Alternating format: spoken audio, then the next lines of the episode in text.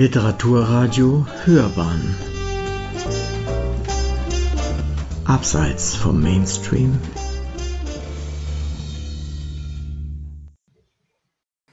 Ich heiße Michael Kleinherne und ich lese heute aus meinem Roman Absinth. Ich fange einfach am Anfang an. Erstes Kapitel Ferien. Du gehst durch den Sand, die Wellen rollen langsam, aber gleichmäßig auf den Strand. Es ist fast dunkel, doch die schaumige, sich brechende Wasserkrone ist gut auszumachen. Jetzt drehst du dich zu mir für einen Moment, als wolltest du sagen, Komm doch zu mir, worauf wartest du? Und schon stehe ich auf, warte durch den feuchten Sand zu dir, deine große, schlanke Gestalt im Blick. Du lachst und wirfst dich gegen mich, so dass ich dich mit beiden Armen umfasse und halte. Gemeinsam stehen wir an gegen die Kräfte des Meeres, die uns in seine Finsternis ziehen würden, ließen wir es nur zu. Lass uns ein wenig gehen, sagst du, und gern stimme ich dir zu. Du rufst die Hündin, die mir nachgelaufen ist, und zu dritt schlendern wir den abendlich leeren Strand entlang. Später im Zimmer unserer kleinen Ferienwohnung betrachte ich deine feuchte Badekleidung, die du hastig über die Stuhllehne geworfen hast, bevor du ins Bad geschlüpft bist. Jessie liegt unter dem Bett, was auch daheim ihr liebster Rückzugsort ist. Ich setze mich an den Tisch und öffne den Wein, den wir heute Morgen im Dorf besorgt haben. Ein Chianti, den magst du am liebsten, aber nur in Vegan, nur, ein Chianti, den magst du am liebsten, aber nur in veganer Version. Das hast du mir schon erzählt, als wir das erste Mal zusammen ausgegangen sind. Damals, im Sommer vor fünf Jahren. Wir werden uns heute betrinken, so wie wir uns damals betrunken haben. Da war es die Aufregung. Heute sind wir entspannt, es ist die zweite Urlaubswoche, aber ich bin ein wenig ratlos. Du verhältst dich anders als sonst. Es ist kaum zu spüren, aber etwas schiebt sich zwischen uns, wie ein Nebel, der anfangs kaum merklich den Wäldern entsteigt. Mal ist es ein Naserümpfen deinerseits, mal ein ungeduldiger Blick. Auch der Ton deiner so warmen Stimme verrutscht ab und an ins Gereizte, und ich weiß nicht, was der anders ist. So war es heute Morgen im Laden. Ich stand vor dem Regal mit dem Wein und versuchte zu lesen, was dort in italienischer Sprache auf den Etiketten stand. Ist er jetzt vegan oder nicht? Da kamst du von hinten, nahmst eine Flasche aus dem Regal und warfst mir gleichzeitig einen vorwurfsvollen Blick zu. Ich zog die Schultern hoch, fragte, was denn los sei. Du brauchst immer ewig, sagtest du. Ich widersprach, doch du antwortetest nicht, ging schnurstracks zur Kasse und bezahltest den Chianti. Als ich dich draußen nochmal darauf ansprach, nahmst du mir die Hundeleine aus der Hand und gingst weiter, ohne ein Wort zu verlieren. Ich gab es auf, nachzufragen und folgte dir und der Hündin. Zuerst ein wenig verdrossen, doch dann dachte ich mir, naja, es ist Urlaub und ich sollte nicht jedes Wort oder jede Geste von dir auf die Goldwaage legen. Zusammen schlafen, ja, das tun wir recht häufig und gerne. Überhaupt sind wir, was das Thema Sex angeht, von Beginn an auf einer Wellenlänge. Und das ist immer noch so. Zwar hat auch hier die Zeit ihre Spuren hinterlassen, doch es macht uns immer noch Spaß, wenn es auch nicht mehr so oft stattfindet wie in den ersten Jahren. Aber hier im Urlaub im stickig heißen Süden sind wir abends meist zu erschöpft und selbst am Abend, da schlafen wir sonst gerne miteinander, sind, und selbst am Morgen, Entschuldigung, und selbst, ich fange nochmal an, aber, aber hier im Urlaub im stickig heißen Süden sind wir abends meist zu erschöpft und selbst am Morgen, da schlafen wir sonst gerne miteinander, sind wir nach wenigen Stunden verschwitzten Herumwälzens zwischen zu warmen Laken nicht bereit dafür. Jetzt bist du zurück aus dem Bad. Wir sprechen nicht, sondern nippen bloß an unserem Chianti. Du weichst meinen Blick aus, aber vielleicht bin ich nur überreizt. Es war ein anstrengendes Jahr und wir fuhren hierher, um einmal alles hinter uns zu lassen, den Ärger und Stress, der sich vor allem beruflich bei uns beiden aufgestaut hatte. Bei dir im Übersetzerbüro, bei mir in der Volkshochschule. Unangenehme Vorgesetzte, unkonzentrierte Kursteilnehmer und schwierige Kollegen. Doch wir widerstanden all dem zusammen, so dachte ich, bis ich hier langsam zur Ruhe kam und bemerkte, dass du nicht mehr bei mir bist. Willst du etwas Wein? fragst du, und bevor ich antworten kann, gießt du mir ein. Wieder diese Ungeduld, die vorher nicht da war. Oder habe ich sie im alltäglichen Zusammensein nur nicht bemerkt? Was ist los? frage ich, doch du sagst nur, ich bin müde, Marius, und du trinkst dein Glas in einem Schluck leer. Ich höre noch etwas Musik, kümmerst du dich nachher ums Abendessen? sagst du und legst dich aufs Bett, um gleich darauf unter deinen riesigen Kopfhörern zu verschwinden. Ich sehe dir eine Weile zu, bis ich nach meiner Urlaubslektüre greife und versuche, in den Text einzutauchen. Merkwürdigerweise habe ich Murakamis Aufziehvogel mitgenommen, die Geschichte einer Trennung. In dem Roman zeigen sich die Risse zwischen beiden Partnern Schritt für Schritt. Bei mir kommt, bei uns beiden kommt es mir vor, als fiele mir ein Schleier vom Gesicht, der die Risse zwischen uns bisher verborgen hat. Und nun scheint es bereits eine Kluft zu sein. Du liegst da auf dem Rücken, die Hände hinter dem Nacken verschränkt und hörst System of a Down oder ähnlichen Lärm mit geschlossenen Augen, und ich vernehme nur das rhythmische, aus den Kopfhörern herausdrängende Hämmern des New Metal. Vor fünf Jahren, in unserem ersten gemeinsamen Urlaub, fuhren wir frisch verliebt nach Kroatien. Du hattest eine Stabheuschrecke mitgenommen. Felix, so nanntest du das Rieseninsekt, passte in eine kleine Transportkiste etwa in Größe einer Zigarrenschachtel, und wir schmuggelten ihn darin über verschiedene Landesgrenzen. Felix war nur einer aus deiner großen Sammlung Wirbelloser, etwa menschenhandgroßer Insekten.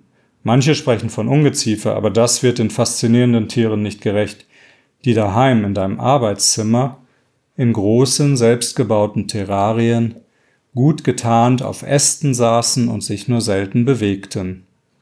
Felix aber war schon sehr alt für ein Stabheuschreckenleben und bewegte sich so gut wie gar nicht mehr. Und da er dir, warum auch immer, besonders ans Herz gewachsen war, nahmst du ihn kurzerhand mit. Er wird bald sterben, erklärtest du mir, und da wolltest du dabei sein. Also fuhr er mit an die kroatische Adriaküste in einen kleinen Ferienort am Meer, und tatsächlich, eines Tages war alles Leben aus ihm gewichen, und du packtest die kleine blaue Plastikschaufel aus deiner Reisetasche und wir begruben ihn im Schutze der milden dalmatischen Nacht auf einer Wiese hinter unserer Pension. Der Sommer damals in Kroatien war knochentrocken und saunaheiß. Sogar nachts lagen die Temperaturen selten unter 30 Grad. Wir schliefen draußen auf dem Balkon, da es drinnen unerträglich war und wir kein Auge zubekommen hätten. Felix schien die Hitze, abgesehen von seinem unausweichlichen Ableben, nicht viel auszumachen. Sie kommen ursprünglich aus Madagaskar, meintest du nur, was seine Hitzetoleranz erklären mochte. Nicht so hitzetolerant war unser kroatischer Wirt, der Besitzer der Pension. Er sei früher Tennisprofi gewesen, erzählte er uns beim Einchecken und lud uns zu einem Willkommenschluck auf seiner Terrasse ein. Er war Mitte 60, braun gebrannt und sprach recht gutes Deutsch. Ausführlich erzählte er von seinen früheren Gegnern, während er drei Schnapsstumpen auf den Tisch stellte und diese bis zum Rand mit Slivovitz füllte. Wir nickten höflich, obwohl uns kein Name, den er nannte, geläufig war. Der Schnaps aber wirkte gleich bei 35 Grad im Schatten. Er schenkte eifrig nach, sprach immer schneller, je mehr er trank. Dafür wurde sein Deutsch in gleichem Maße unverständlicher. Du hieltest mir, was das Trinken betraf, während ich das Glas jedes Mal in die Topfpflanze neben mir goss, nachdem er uns nachgeschenkt hatte. Seine Nase glänzte immer röter und auch sein restliches Gesicht verfärbte sich. Unaufhörlich liefen ihm die Schweißtropfen die Wangen hinab. Irgendwann gelang es mir, uns loszueisen, und ich hielt dich auf der Treppe fest, denn du wanktest sehr. Im Zimmer angekommen, fielst du gleich auf das Bett, während die Hündin uns freudig begrüßte. Sie hatte die ganze Zeit im Zimmer auf uns gewartet. Nachdem ich unser restliches Gepäck aus dem Auto hinaufgetragen hatte und aus dem Bad kam, hörte ich dich schnarchen. Du lagst auf dem Rücken und schliefst tief und fest. Bis zum Abend.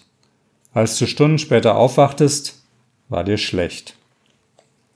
Nach einer unruhigen Nacht gingst du früh aus dem Haus. Du hattest den Hund rausgelassen und frisches Brot gekauft. Ich schlief noch. Diese Selbstdisziplin, die ich damals nicht kannte, habe ich immer an dir bewundert. Egal wie betrunken du am Abend zuvor warst oder wie, egal wie spät es war, dass wir schlafen gegangen sind, am nächsten Tag standest du auf, als sei nichts gewesen. An diesem Morgen kroch ich langsam aus dem Bett. Wir schliefen die erste Nacht noch nicht auf dem Balkon, nachdem ich vom Klappern des Geschirrs geweckt worden war. Frische Semmeln, sagtest du strahlend, während ich dich nur staunend ansah. Und rate mal, wen ich unten im Hausflur getroffen habe, fuhrst du fort. Ich zog die Schultern hoch. Keine Ahnung, Maria. Unseren Tennisstar, sagtest du. Er sah sehr blass aus, aber erzählte mir begeistert, dass im Nachbarhaus jedes Jahr eine Familie zu Gast sei, die aus unserer Gegend komme. Sie hätten die gleichen zwei Buchstaben auf dem Nummernschild, wie er es an unserem Auto gesehen hatte. Ich nickte nur stumm und wusste nicht, was ich von dieser Mitteilung halten sollte. Letztlich teilten wir beide seine Begeisterung nicht. Als Verliebte wollten wir lieber unter uns bleiben. Traute Zweisamkeit war das Einzige, was uns in diesem ersten Urlaub interessierte. Als wir die Familie aus unserem Landkreis später am Strand sahen, erkannten wir sie an ihrem Dialekt. Sie sprachen in solch tiefem Bayerisch, wie es die Bewohner der umliegenden Dörfer unserer Stadt zu sprechen pflegen. Später sahen wir sie in ihrem Auto mit dem uns bekannten Ortskennzeichen durch das Dorf fahren. Leute gibt es, sagtest du nur, und wir machten es uns zur Gewohnheit, diese Familie am Strand aus sicherer Entfernung zu beobachten. Der dicke Adolf, wie wir das Familienoberhaupt bald nannten, war der unbestrittene Capo am Platze. Wenn sie am, am Strand eintrafen, zog er das große rote Gummiboot vorne weg. Ein etwa gleichaltriger Mann, vermutlich sein Bruder oder Schwager, hielt das Boot, das auf einem Fahrgestell lag, hinten fest, um die Feinsteuerung zu übernehmen. Zwei Frauen, die noch tiefer im Dialekt warteten als die Männer, trabten laut schwatzend hinterher. Sie trugen Körbe, in denen sich jede Menge geschmierter Brote befanden, die sie später auf ihrer Decke zum allgemeinen Verzehr ausbreiteten. Eine Horde Kinder verschiedenen Alters lief um sie herum, und das täglich in anderer Anzahl. Wir nahmen an, dass einige immer im Hause oder woanders blieben, und es gelang uns nicht, die genaue Zahl der Kinder zu bestimmen. Allerdings fanden wir bald heraus, dass Adolf eigentlich Helmut hieß, wobei dieser Name ebenso gut zu ihm passte. An Helmut Kohl hatte ich auch schon gedacht, meintest du nur. Es war immer ein regelrechter Einmarsch auf den Strand, wenn sie gewöhnlich am frühen Nachmittag anrückten. Was sie vormittags machten, wussten wir nicht. Adolf lief vorneweg in roten Badeshorts, Sandalen und mit massigem Bauch, dazu sein gewaltiger Schnauzbart. Dahinter folgte der Bruder oder Schwager, klein und dünn, dazwischen das Gummiboot, so rot wie Adolfs Hose, dahinter das restliche Fußvolk. Wir hatten viel Spaß in diesem ersten Urlaub, der Hitze ungeachtet, und hatten täglich Sex auf dem ba Balkon unter dem dalmatischen Sternenhimmel. In Kroatien kochten wir beide zusammen, wenn wir keine Lust auf die kroatische Küche hatten.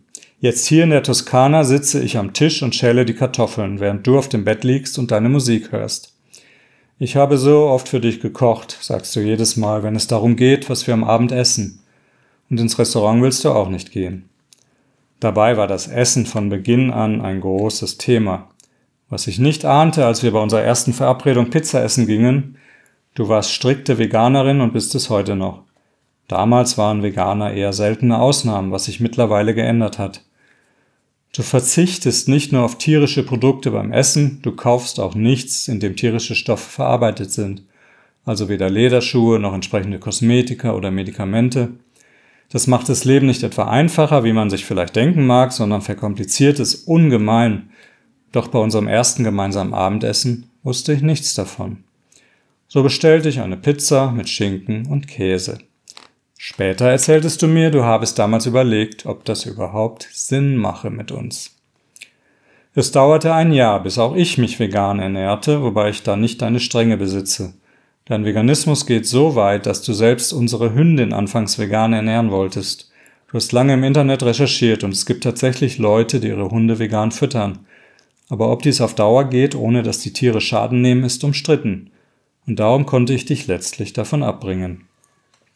Jetzt bereite ich eine Kartoffel-Gemüsesuppe zu, und da ich diese gelben Tomaten, die es nur im Süden zu geben scheint, sehr liebe, schneide ich sie in die Suppe. Anfangs dachte ich, vegan, da fällt viel weg und so wird es leicht fallen, ein Gericht zu wählen oder vorzubereiten. Doch da hatte ich mich getäuscht. Nicht nur heißt es, alle Nährstoffe zu bekommen, die man braucht, auch soll es schmecken und so dauerte es einige Monate, bis ich den Geschmack eines frisch gebratenen Hähnchenflügels oder eines Omelettes nicht mehr vermisste oder zumindest etwas gefunden hatte, was dies geschmacklich ersetzen konnte. Aber es geht, immerhin das habe ich herausgefunden. Du hast mir viel gezeigt in all der Zeit, die wir zusammen sind. Ich gieße mir Wein nach, halte dir die Flasche hin. Willst du einen Schluck? Aber du bist ganz in deine Musik vertieft, liegst dort auf dem Bett in deinem schwarzen Sommerkleid, auf der weißen Decke, ein hübscher Anblick. Du streichst dir die Haare aus dem Gesicht, nickst im Rhythmus, die Augen weiterhin geschlossen. Das Kleid ist ärmellos, sonst magst du das nicht, weil man deine Schnitte sehen kannst, die du dir als Teenager in die Haut geritzt hast. Du möchtest sie bald unter Tätowierungen verschwinden lassen, hast du mir gestern gesagt, als ich neben dir am Strand lag und auf die Narben blickte. Ich nickte nur ein wenig traurig, denn für mich gehören diese Wunden zu dir. Ich stelle den Topf auf den Herd, es ist ein alter Gasherd und die Streichhölzer brechen dauernd ab, als ich sie anzünden will. Plötzlich stehst du neben mir und zündest das Gas mit einem Feuerzeug an. Danke, sage ich und will dir einen Kuss geben, doch da liegst du wieder auf dem Bett. Immerhin blinzelst du mir zu. Als die Suppe warm ist, stelle ich die Teller auf den Tisch und stoße dich sanft an, zum Tisch deutend. Du nickst und setzt dich mir gegenüber. Würde es dir etwas ausmachen, wenn wir eine Woche eher zurückfahren? Fragst du in unser stilles, aber konzentriertes Suppeschlürfen hinein. Ich bin überrascht, weiß nicht, was ich davon halten soll. Lass mich einen Moment überlegen, sage ich, und mir wird schnell klar, dass ich das auf keinen Fall will. Nein, sage ich entschieden. Wieso überhaupt? Gefällt es dir nicht mehr hier oder was ist los? Ach, entgegnest du, es ist wegen meiner Schwester. Sie war so komisch in letzter Zeit, ich mache mir Sorgen um sie. Schreibt ihr euch nicht oder telefoniert ihr nicht? fragte ich. Sie antwortet mir nicht. Mama meint, sie habe Ärger im Büro gehabt und sei seit einer Woche krank gemeldet. Weißt du, die Niki, die war, glaube ich, nie richtig krank. Da stimmt etwas nicht. Denk bitte ernsthaft darüber nach, sagst du. Schiebst den leeren Teller von dir und setzt die Kopfhörer wieder auf. Deine Schwester ist einige Jahre jünger als du. Ich hatte anfangs Probleme, mit ihr klarzukommen. Sie war abweisend. Es wirkte auf mich, als sei ich ihr zu alt und nicht passend als Partner für dich. Ich bin zehn Jahre älter als du, aber ab einem gewissen Alter verliert es an Bedeutung. Ich bin jetzt Ende 30 und Nicola ist 21, aber ich fühle mich nicht 20 Jahre älter als sie. Sie arbeitete in einer Firma als Aushilfskraft im Büro. Nach dem Abitur hatte sie keine Lust zu studieren und sie wusste nicht, was sie hätte studieren sollen. Jetzt macht sie Botengänge, tippt manchmal Dinge ab, kopiert, kocht Kaffee und verbringt auf diese Weise täglich acht Stunden im Büro. Mir ist klar, dass sie nicht zufrieden sein kann, denn diese Arbeit unterfordert sie. Aber sie sagt immer, sie sei glücklich dort, das Gehalt stimme und sie habe so genügend Energie, um andere Dinge zu machen nach der Arbeit. Das ist vor allem Sport. Sie läuft mehrmals die Woche ihre fünf bis zehn Kilometer, geht ins Fitnessstudio oder zum Schwimmen, dazu fährt sie Rad. Sie will demnächst an einem Triathlon teilnehmen und ich traue ihr zu, das körperlich zu schaffen. Aber ob sie die Willenskraft aufbringen wird, die dreifache Qual durchzuziehen, daran habe ich meine Zweifel. Als ich dir das vor einiger Zeit sagte, wurdest du wütend und meintest, dass Niki genau wegen Leuten wie mir, die an ihr zweifeln, so unsicher sei. Wir stritten uns heftig deswegen, denn diesen Schuh wollte ich mir nicht anziehen. Ich habe deine Schwester bisher einfach so erlebt, ohne großen Ehrgeiz. Was sie mir auch wieder sympathisch macht, aber sie lässt sich manchmal zu sehr gehen. Läuft dann tagelang nur in ausgebeulten, und ausgewaschenen Jogginghosen herum, die eure Mutter schon mehrmals in den Müll werfen wollte, denn sie meinte, diese seien sogar für die Altkleidersammlung zu hässlich. Ich mache jetzt hier noch einen kleinen Cut und gehe vom ersten Kapitel, in dem der Urlaub erzählt wird, in das zweite Kapitel, das ist dann nach der Rückkehr. Also sie fahren nicht rechtzeitig, also frühzeitig zurück nach Hause, sondern bleiben dort die ganze Zeit. Aber die Maria macht sich doch immer wieder Sorgen um ihre Schwester. Und deswegen der Urlaub ist, steht jetzt nicht unter so einem schönen Zeichen. Auch merkt der Marius immer mehr, dass sie irgendwie nicht so richtig bei ihm ist. Trotzdem haben sie noch ein paar ganz schöne Tage auch und fahren dann schließlich zurück. Als sie zurückfahren, holen sie am nächsten Tag, besuchen sie die Eltern von Maria, aber da ist die Niki schon im Bett und schläft wohl schon. Das Zimmer und die Tür ist abgeschlossen. Sie fahren nach Hause und sind dann abends zu Hause und gehen schlafen und, und jetzt sind wir dann am nächsten Morgen. Das ist also im Grunde anderthalb Tage nach ihrer Rückkehr nach Deutschland aus ihrem Italienurlaub. Am nächsten Tag schlafen wir bis in den tiefen Mittag. Die nächtliche Rückfahrt aus Italien steckt uns noch in den Knochen und am gestrigen Abend waren wir spät zu Hause. Irgendwann wächst du mich. Steh auf, wir müssen nach München. Etwas ist passiert. Was ist denn los? frage ich, doch du schüttelst nur den Kopf und verlässt das Zimmer. Als ich dir in der Küche begegne, frage ich noch einmal, was passiert ist. Du sagst leise, Niki, sie hat sich etwas angetan, sie ist in der Klinik. Mehr sagst du nicht, sondern pack schnell ein paar Sachen zusammen. Als ich aus dem Bad komme, gehen wir eine kleine Runde mit dem Hund. Niki hat sich etwas angetan, sagst du erneut, sie ist im Krankenhaus. Ich verzichte darauf nachzuhaken, denn ich sehe, wie schockiert du bist. Ich werde sowieso erfahren, was geschehen ist, denke ich, und nehme mir vor, einfach für dich da zu sein. Egal, was passiert ist. Wiederum fährst du. Ich sitze neben dir und schaue aus dem Fenster. Heute läuft keine Musik, doch wir schweigen beide. Als wir uns der Raffinerie nähern, die auf halbem Wege liegt, bemerke ich eine Rauchwolke. Da brennt es, sage ich, und du siehst neugierig aus dem Fenster. Als wir die Raffinerie passieren, was problemlos möglich ist, sehen wir das Feuer über einem Gebäude lodern. Ein schlechtes Omen, denke ich, und beiße mir dabei so heftig auf die Lippen, dass ich ein lautes Au ausstoße. Du blickst mich kurz an, versinkst dann wieder in Gedanken. Niki hat gestern Abend versucht, sich umzubringen, sagst du plötzlich, als wir kurz vor München sind. Es muss passiert sein, als wir da waren, sagst du und schweigst dann wieder. Oh Gott, murmel ich nur, denn mir fehlen die Worte.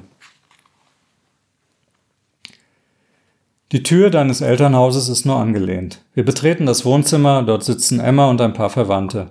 Niemand sagt ein Wort. Emma, also ist die Stiefmutter, steht auf und nimmt dich in den Arm. Also nicht die Stiefmutter, die Schwiegermutter des Erzählers, also die Mutter von Maria ist Emma. Emma steht auf und nimmt dich in den Arm. Sie, ich glaube, sie weint. Dann umarmt sie mich und ich begrüße deine Verwandten mit einem Handschlag. Alle stieren wortlos vor sich hin. Es war noch nie so ruhig in diesem Haus. Ein Totenhaus, denke ich. Aber soweit ich dich verstanden habe, lebt Niki doch. Emma beginnt zu erzählen. Als ihr gestern Abend gefahren seid, habe ich nochmal bei Niki nachgesehen. Die Tür war weiterhin verschlossen, das macht sie sonst nie. Auch heute früh war das so, da wurde ich unruhig und rief Charlie. Das ist der Stiefvater von Maria. Er hatte die Idee, zum Fenster zu gehen. Emma schluckt, spricht dann weiter. Wir sahen ins Zimmer, eine Kerze brannte, sonst war nichts zu sehen. Ich wusste plötzlich, dass wir ganz schnell zu ihr mussten. Das Fenster war offen gekippt, Charlie hat dadurch das andere Fenster öffnen können und wir sind ins Zimmer gestiegen. Wieder schluckt Emma, wischt sich hastig über die Augen. Niki lag auf dem Bett, sie reagierte nicht, als wir sie ansprachen und an der Schulter rüttelten. Da hielt Charlie eine Tablettenpackung hoch. Schlaftabletten. Sie hatte alle geschluckt. Wir riefen den Notdienst. Und wo ist sie jetzt, fragst du? In der Klinik. Charlie ist dort. Ich bin nur kurz hergekommen, um mit euch jetzt wieder dahin zu fahren. Wieso hast du das nicht gleich gesagt? Wir hätten sofort zur Klinik fahren können, sagst du aufgebracht. Maria, beruhige dich, sagt Emma. Ich musste sowieso ein paar Sachen für Niki holen und da ihr hier übernachtet, dachte ich, es wäre besser, wir treffen uns hier und fahren dann gemeinsam dorthin. Alles gut, sage ich und streiche ihr über den Arm. Fahren wir jetzt zusammen in die Klinik. Wie geht es ihr denn? fragst du, doch Emma zieht nur die Achseln hoch. Sie lebt, sagt sie. Das ist das Wichtigste. Aber geht es ihr gut, willst du wissen? Emma schweigt einen Moment, atmet tief durch und antwortet schließlich, Sie liegt im Koma, mehr kann man jetzt nicht sagen. Als wir endlich in die Intensivstation hineingelassen werden, sehe ich Charlie dort auf und ab gehen. Er telefoniert und als er uns sieht, kommt er eiligen Schrittes auf uns zu. Wie geht es ihr? fragt Emma. Unverändert, antwortet er, und ich sehe ihm nicht an, ob das gut oder schlecht ist. Und warum bist du so aufgeregt? fragt Emma. Du glaubst es nicht, sagt er, wobei Glauben hier hervorragend passt. Er lacht kurz auf, sieht dann in unsere erschrockenen Gesichter und fährt mit ernster Miene fort. Eben war ein Pfaffe bei ihr im Zimmer, wohl zur letzten Ölung. Den habe ich gleich wieder rausgejagt. Emma schüttelt ungläubig den Kopf. Ich habe mir einen Kaffee geholt, fährt Charlie fort, und kaum bin ich wieder da, sitzt da dieser Schwarzrock bei ihr am Bett. Ich, ich sagte ihm, dass sie schon lange aus seiner heiligen katholischen Kirche ausgetreten ist, wie die ganze Familie, und habe ihn dann aus dem Raum gewiesen. Gut gemacht, sagt Emma, und wir gehen endlich zu Niki ins Zimmer. Sie liegt dort unter Unmengen von Schläuchen begraben, was das Erste ist, was mir auffällt. Ansonsten sieht sie friedlich aus, als schliefe sie ruhig und fest. Du gehst zu ihr, beugst dich über sie und streichst ihr die Haare zurück. Du schaust sie eine Weile an, dann schreist du auf. Warum hast du das gemacht? Warum? Warum? Emma zieht dich vom Bett weg und nimmt dich in den Arm. Ich blicke Charlie an und es kommt mir so vor, als kämpfe auch er mit den Tränen. Komm, wir gehen kurz nach unten, schlägt er mir vor und ich folge ihm aus dem Raum. Auf dem Weg in die Cafeteria sprechen wir nicht. Ich bin noch zu sehr von den Eindrücken gefangen, die mir der erste kurze Besuch in Nickys Zimmer verschafft hat. Auch Charlie, sonst meist ausgelassen und fröhlich, hängt seinen Gedanken nach. Kurz darauf sitzen wir uns unten beim Kaffee gegenüber. Ich dachte, dass die beiden, vor allem Maria, einmal ein wenig allein sein wollen mit Niki oder besser bei Niki, sagt Charlie. Ich nicke. Ja, klar, das ist wohl so. Dann frage ich, wisst ihr, warum sie es getan hat? Hat sie irgendetwas geschrieben, eine Art Abschiedsbrief oder so etwas? Charlie zieht die Schultern hoch. Ihr Laptop war eingeschaltet, sagt er, nimmt einen Schluck Kaffee zu sich und erzählt dann, der war auf Standby. Ich habe irgendeine Taste gedrückt und dann stand da dieser Satz.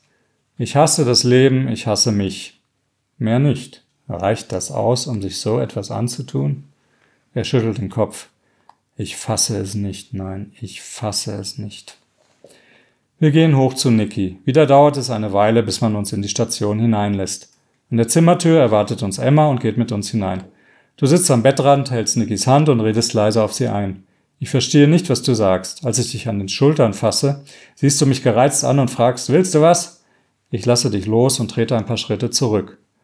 Da kommt Emma zu mir und nimmt mich in den Arm. Es ist schwierig für uns alle, sagt sie leise zu mir, und ich nicke verständnisvoll. Charlie steht am Fenster und sieht hinaus. Dabei trommelt er mit den Fingern rhythmisch auf die Fensterbank. Bis du dich zu ihm umsiehst und ihn anfauchst, muss das sein? Lass uns ein wenig in den Park gehen, sage ich zu ihm, und diesmal kommt auch Emma mit uns. Du willst bei deiner Schwester bleiben. Es ist ein warmer Spätsommertag und der Krankenhauspark ist voller Leute. Einige werden in Rollstühlen geschoben, andere gehen mit Krücken umher und wieder andere sitzen auf den Bänken. Wir gehen, wir drei gehen ein Stück und setzen uns dann ebenfalls auf eine Bank, die etwas weiter hinten am Wegesrand steht. Eben war ein Arzt oben bei uns im Zimmer, berichtet Emma und lehnt sich müde gegen Charlie. Er sagte, dass alles möglich sei. Sie könne wieder völlig gesund werden, oder sie wird irgendwann wach mit bleibenden Schäden, oder sie bleibt lange im Koma liegen, oder ja, auch das ist möglich. Sie stirbt. Ihre Lage ist ernst, aber einigermaßen stabil. So ähnlich hat er das gesagt. Maria ist jemand, die vieles genau vorher plant, sagt Emma dann und blickt mich an. Das weißt du ja, so Dinge, die aus dem Rahmen fallen, die ganz plötzlich passieren, damit hatte sie schon als Kind oder Jugendliche Probleme. Der Unfalltod ihres Vaters, das war so etwas, die Geschichte kennst du ja. Das richtet sich jetzt also nicht gegen dich, wenn sie so abweisend ist. Ich ziehe die Schultern hoch und nicke wiederum. Wir sitzen lange still da. Ich denke darüber nach, was Emma über dich gesagt hat und muss plötzlich an den Tag unserer Hochzeit denken. Wir hatten uns einige Zeit zuvor die notwendigen Papiere beschafft. Aber letztlich sind wir wochenlang nicht zum Standesamt gegangen, wir waren uns nicht sicher genug. Heiraten wir, schlug ich mittags vor. Heute noch. Du hast nur genickt und wir suchten die Papiere zusammen, um uns auf den Weg zum Standesamt zu machen. Es war Freitag 14 Uhr und niemand war dort, außer einem der Standesbeamten. Wir würden gerne heiraten, sagte ich.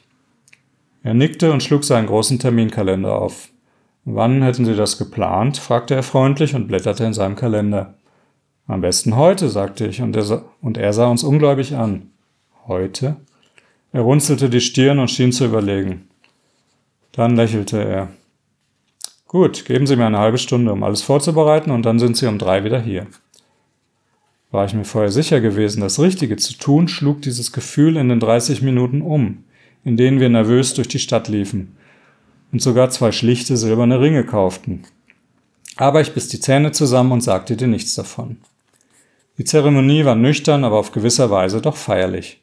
Der Standesbeamte fand die richtigen Worte, auch wenn ich ihm nicht wirklich zuhörte. Draußen sahen wir uns erstaunt an und gingen dann essen, um es irgendwie zu feiern. Wie du mir später erzählt hast, war deine Mutter gegen eine Hochzeit.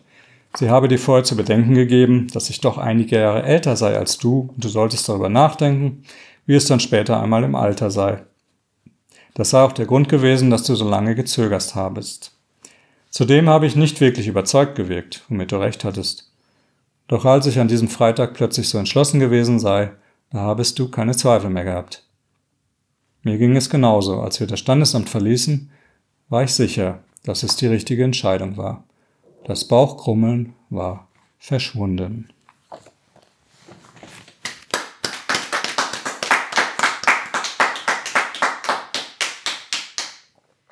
Herzlich willkommen zu unserer neuen Folge von Hörbahn on Stage, liebe ZuhörerInnen. Ich bin Uwe Kulnig und mein Gast bei Literaturradio Hörbahn ist Michael Kleinherne. In dieser Sendung geht es um sein Buch Absinth. Wir hörten gerade einen kurzen Ausschnitt daraus. Nun möchte ich mit ihm über das Buch, sein Schreiben und sein Schaffen sprechen. Ich begrüße Sie bei der 101. Sendung Hörbahn on Stage, lieber Herr Kleinherne. Ich freue mich wirklich sehr, dass Sie zu uns in die Sendung gekommen sind. Mhm. Sehr gerne. Was ich gelesen habe in Ihrer Vita, dass Sie als Dozent für kreatives Schreiben tätig sind. Was macht Ihnen dabei am meisten Spaß? Mhm. Ja, ich mache das schon sehr lange eigentlich wahrscheinlich schon bald 20 Jahre an der Universität in Eichstätt und gebe da eigentlich jedes Semester ein oder zwei Kurse für Studierende, ähm, sowohl für Lehr Deutsch-Lehramtsstudierende als auch ab und an auch Kurse für Deutsch als Fremdsprache Studierende, also für ausländische Studierende. Und ähm, ja, ich versuche schon das möglichst sehr praxisbezogen zu machen. Also die sollen wirklich schreiben, selber ins Schreiben kommen. Also es ist jetzt kein Theorieseminar, wir machen ein bisschen Theorie auch, so betten das so ein bisschen ein, so in Schreibpädagogik, gerade bei den Lehramtsleuten.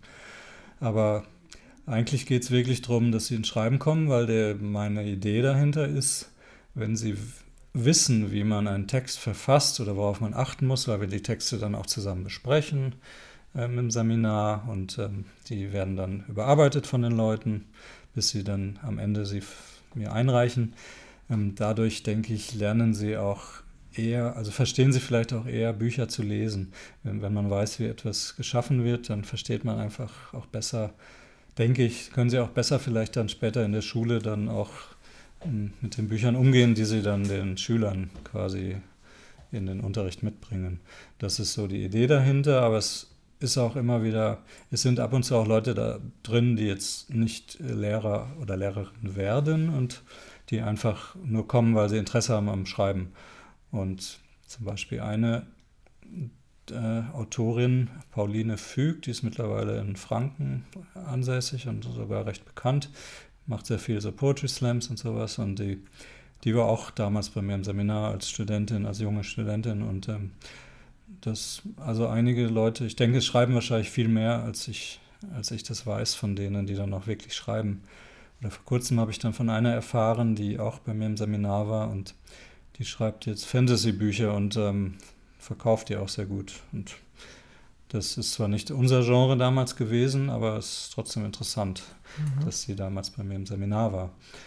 Also ich lasse die Leute einfach schreiben und dann besprechen wir die Sachen zusammen und dann sollen sie es nochmal überarbeiten. Und es sind meist so kurze Anregungen, die dann zu den Texten führen. Ja, sie kriegen zum Beispiel den Beginn einer Geschichte und sollen sie dann weiterschreiben oder sie sollen ein, eine Kurzgeschichte aus anderer Perspektive erzählen. Und da haben wir zum Beispiel mal ganz schön von Hermann Hesse eine Geschichte.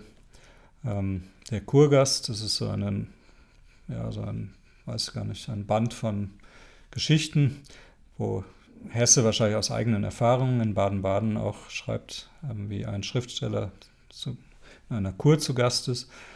Und diesen, dieser Kurgast ist aber ein sehr schräger Typ so und der, der soll, den sollen die Studierenden dann aus anderer Perspektive beschreiben. Also das ist ein Mann, ein Gast, der, der sich über alles beschwert und erzählt es aber in Hesses Text aus der Ich-Perspektive und sie sollen dann aber eben wechseln, die Rolle wechseln und aus einer anderen Perspektive erzählen. Das ist so eine dieser Übungen, die wir so machen solche Sachen machen wir da dort. Mhm. Und wo ist der Moment, der Ihnen am meisten gibt dabei?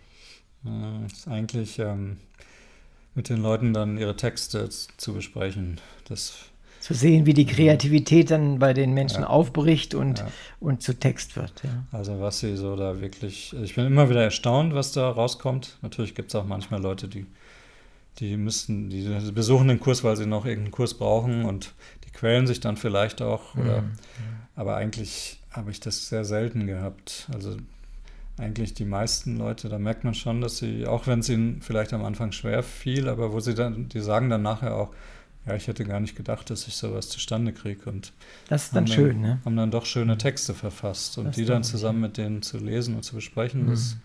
das ist schon toll, ja. Das glaube ich, ja. Sie waren als Theaterkritiker tätig.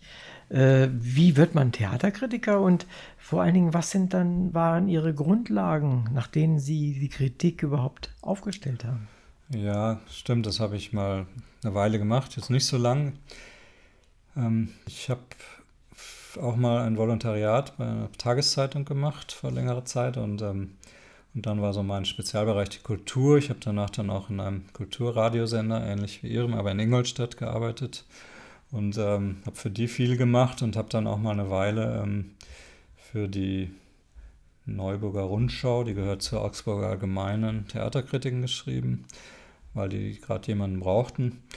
Mm, Ich habe Theaterpädagogik studiert, auch als ein Nebenfach und ähm, habe auch mal als Dramaturg ein, eine Inszenierung begleitet beim Theater Ingolstadt, äh, Onkel Vanya von Tschechow und habe also eigentlich recht viel mich mit Theater beschäftigt und, und dann kam einer, der, der sonst die Kritiken da schrieb, auf mich zu, ob ich nicht mal aushelfen wollte, weil jemand weggegangen war, denke ich und hab da, dann habe ich das ein Jahr lang, glaube ich, gemacht, ein paar Kritiken geschrieben. Ähm, ja, das war auch interessant, mal von einer ganz anderen Seite ins Theater zu gehen, weil sonst bin ich immer sehr gerne einfach als Zuschauer auch ins Theater Mhm. gegangen. Aber da ich diese journalistische Ausbildung gemacht hatte, wusste ich auch schon, ähm, wie, ich, wie ich dann auch eine Kritik schreiben, zu Mhm, schreiben habe. Verstehe. Also ich habe immer mit Begeisterung die Theaterkritiken von Fontane gelesen. Ist ja schon ein paar Tage her. Äh, Und es gibt sehr, sehr viele. Er hat ja lange Zeit seinen, seinen äh, Unterhalt damit äh, bestritten. Und ich fand das immer sehr spannend. Das war so eine ganz andere Brille, als ich sie als Autor und als Leser sozusagen aufhatte. Also insofern hat das sicherlich auch geholfen, ihr- ihre, ja, ihre Lehre, die sie jetzt machen, mitzugestalten, oder? Denke ich schon, ja, ja. Und ähm, was aber auch ähm, vielleicht in dem Zusammenhang jetzt zu unserem heutigen Abend hier interessant ist, ähm, dass ich im Grunde über den Journalismus zum, zum literarischen Schreiben gekommen bin. Und das war auch, das war auch eigentlich, ähm, ich weiß nicht, ob wir da eh noch drauf gekommen wären. Ich habe damals eben, als ich das Volontariat gemacht habe, auch ein, da war ein einwöchiger Lehrgang hier an der Akademie der Bayerischen Presse in München. Und die schreiben jedes Jahr eine, einen Reportagen-Schreibwettbewerb aus Mhm. von ihren Mitarbeitern.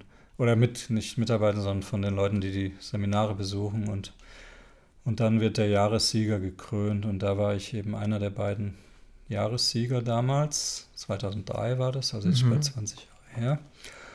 Und als dann dieser Abend war, wo wir dann die Urkunde bekommen haben und die Siegerehrung war, da kam dann einer der Kritiker, der war, oder einer aus der Jury, der war beim Fokus, ähm, der meinte dann zu mir, ja, wir haben lange überlegt, ob wir deine Reportage oder ihre Reportage äh, überhaupt nehmen sollen, weil die ist eigentlich eher ein literarischer Text. Also es ging da um ein autistisches Mhm, Kind, genau. was ich beschrieben hatte, ähm, wie der Alltag mit diesem Kind ist, auf eben zwei Seiten, wie das eben, oder eine Zeitungsseite, Ja, mehr hat man ja nicht. das ist nicht viel für so ein Thema. Und scheinbar war es aber doch ganz gut gelungen. Und, Mhm. Und danach habe ich dann angefangen, Kurzgeschichten zu schreiben. Irgendwie war ich dadurch motiviert und dachte, jetzt, also geschrieben habe ich da ja eh dann mehr durch den Journalismus viel, und, aber das ist natürlich ein anderes Schreiben. Und ähm, ich habe früher auch schon mal geschrieben, immer mal wieder. Aber ähm, so richtig regelmäßig dann erst nach dieser Preisverleihung Mhm. habe ich, ich dann anfing. Da war das auch so ein, so ein Booster sozusagen Ja, an der ja. Stelle, ja. Das hat man ja, habe ich öfter mal äh, mit Menschen, die auf diesem Stuhl sitzen, wo Sie Ah, jetzt ja. sind, dass da irgendwie so ein Preisschub dann kam oder ein zweiter Preis war oftmals auch schon, schon Anlass, äh, da anzufangen. Was mir aufgefallen ist in dem Buch, ist hier und da kommt natürlich München vor und äh, meine Frage ist, wie, wie sehr sind Sie denn mit Ihrem Schreiben in München verhaftet? Äh, Ist das eine enge Bindung oder mehr eine lose? Hm, Ja, also München, also ich wohne ja in Eichstätt. Das Ja. ist so eine Stunde Fahrzeit ungefähr, wenn die Autobahn frei ist. Ja, wenn sie frei ist, Bei ja. meinem Zug auch so an Mhm. eine Viertelstunde, ähm, wenn man direkt Verbindung hat. Und ähm, deswegen München ist für mich schon war immer so die eigentlich die, die Großstadt eben. So jetzt in den letzten 30 Jahren, die ich jetzt hier in Bayern lebe. Mhm. Und ähm, mehr als Augsburg oder Regensburg oder mhm. Nürnberg, die ja auch in ähnlicher Reichweite eigentlich sind. München war ich immer sehr gerne, habe ja auch einige Freunde und ähm, das ist jetzt eigentlich schon, ich zurück überlege, ähm, also ein, mein erster Roman, Daniel hieß der, der spielte zum Beispiel auch in München. Und ähm, der Held oder der Protagonist, sagen wir mal, meines letzten, also jetzt vor dem Absinth-Roman, der Mann auf dem Foto, der lebte zumindest in München. Das Buch spielt dann in Amerika, aber mhm. also ich habe dann schon immer ganz gerne, also München nehme ich immer gerne auch als Kulisse für meine Geschichten, weil ich die Stadt einfach sehr gern mag und auch ganz gut kenne, denke ich. Und mhm. ähm, auch interessanter vielleicht ist als, ja gut, jetzt hier in diesem Roman, sie leben zwar auf dem Land auch oder in einer kleineren Stadt, aber dadurch, dass ihre Eltern in München leben, spielt halt auch einiges des Romans mhm. in München mhm. und das mag ich eigentlich immer ganz gerne als Ort. Sie haben an einer, habe ich gelesen, an einer Übertragung von Gedichten des deutsch-russischen Autors Alexei Markuschinski ins Deutsche mitgearbeitet. Welche Rolle hatten Sie dabei? Können Sie Russisch? Ja, das nicht, aber ich, ich war mal mit einer Russin zwölf Jahre verheiratet und ähm, das war auch, glaube ich, zu der Zeit oder, oder danach hatte aber, habe aber auch immer noch guten Kontakt mit ihr und ähm, ich hatte also schon jemanden zu Hause, der Russisch konnte, den ich fragen konnte. Also ein bisschen, ein paar Worte, ein paar Sachen kannte ich schon, aber das war eigentlich eher so, dass ähm, der Alexei, der kommt ja eigentlich aus Moskau, aber hat dann auch über ein Stipendium kam er irgendwie seltsamerweise nach Eichstätt, Eichstätt. obwohl er eigentlich so ein Großstadtmensch ja. wirklich ist und der war auch immer in München, also in jeder freien Minute, wo es ging, war er in München, aber er hat, mhm. hat dieses Stipendium in Eichstätt damals gehabt, hat dort äh, seine Promotion gemacht in deutscher Literatur und ich habe damals ja auch promoviert in deutscher Literatur und wir waren halt, sind dann Freunde geworden und ähm, Jahre später ähm, hat er mehrere Bücher mittlerweile herausgebracht und eins eben beim Hansa Verlag und der Hansa Verlag hat dann vorher in dem Akzente dieser Zeitschrift, die rausbringen. Gedichte von ihm wollten sie drucken, aber sagten aber die auf Deutsch, natürlich nicht auf Russisch. Ich weiß gar nicht, ob sie in dem Heft auch in beiden Sprachen sind, das weiß ich jetzt gar nicht. Und ähm, er meinte dann, ja, er braucht schon jemanden, weil er schreibt auf Russisch. Also er lässt die Bücher dann übersetzen von jemandem. Und er bräuchte jetzt jemanden, der ihm, er kann schon sehr gut Deutsch, er hatte ja auch selber jetzt übersetzt, aber er braucht jemanden, der auch gutes Sprachgefühl hat und der einfach die Sachen mal liest auf Deutsch und mhm, dann sagt, ob das so, ob man das so sagen kann und so unterstützend das, sozusagen. Ja, genau, das war eigentlich so meine Rolle, dass ich ihm gesagt habe, hier würde ich ja doch eher den Satz umstellen oder das mhm. Verb vielleicht eher dahin positionieren mhm. und solche Sachen waren das. Also es war eher so, so Feinarbeit. Mhm, verstehe. Aber war sicherlich interessant. Ja? Äh, eine Besonderheit, und jetzt bringen wir direkt in Ihr schönes grünes Buch hinein. Äh, eine Besonderheit an Ihrem Buch ist, dass man nur Marius Stimme hört. Wir haben es ja gehört, eben was Sie vorlasen. Er erzählt alles. Warum haben Sie dieses Stilmittel gewählt? Mhm, das ist das, also eigentlich das erste Buch von mir, in dem das so ist. Ähm, ich habe also bisher ein Kurzgeschichtenband rausgegeben und vorher drei Romane. Das ist der vierte. Und ähm, ich habe das ganz bewusst gewählt, weil hier geht es ja um wirklich vor allem eigentlich nur um dieses Paar. Also alles drumherum. Gut, ist natürlich die Familie dann noch, mhm. spielt auch eine Rolle und ein bisschen die Umgebung. Aber es geht ja vor allem um das Paar, wie die miteinander umgehen oder was mit denen passiert. Und ähm, da wollte ich irgendwie, ich dachte, ich probiere das jetzt mal ganz nah daran zu gehen. Dann ganz bewusst zum einen ähm, diesen Ich-Erzähler gewählt und dann noch, er richtet ja quasi seinen, seinen Text an die Maria. Also er sagt immer, du, du hast das gemacht. Und mhm. also er sagt ja nicht, Maria ist jetzt mit mir dahin gefahren, sondern du bist mit mir dahin genau, gefahren. Ja.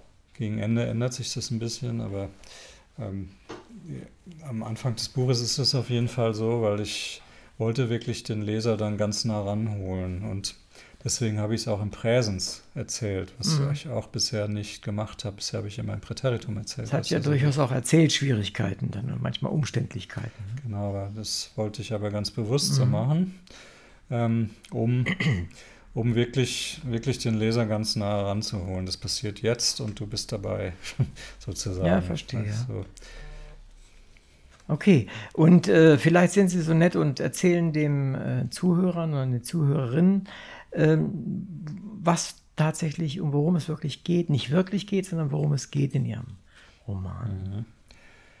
Also ich will jetzt natürlich auch nicht zu viel verraten, Nein. aber es geht eben um eine um die Geschichte eines Paares, die seit ein paar Jahren auch verheiratet sind und die am Anfang sehr glücklich zusammen waren, sehr verliebt waren und es schleicht sich dann halt Entfremdung ein und vor allem von Seiten der Frau schleicht sich Entfremdung ein und ähm, zumindest bemerkt der Marius, dass die Frau sich äh, ja irgendwie nicht mehr so recht da ist, was, was ich auch in den Textstellen schon so ein bisschen kam das ja schon rüber, denke ich, die ich vorgelesen habe. Das nimmt dann immer noch zu. Und dann kommen sie zurück aus diesem Urlaub, dem sie anfangs sind, wo er eben dachte, da können wir uns jetzt doch mal wieder aufeinander einlassen, aber irgendwie funktioniert das auch nicht so richtig. Und sie hat halt auch ähm, Sorgen um ihre Schwester, die so ein kleines Sorgenkind ist. Und als, als sie dann zurückkommen, dann ist das halt mit der Schwester passiert, dass die versucht hat, sich umzubringen und dann mit im Koma liegt in der Klinik. Und dann geht es eben mir vor allem darum zu erzählen, was macht das mit den beiden jetzt, wie geht es dann weiter.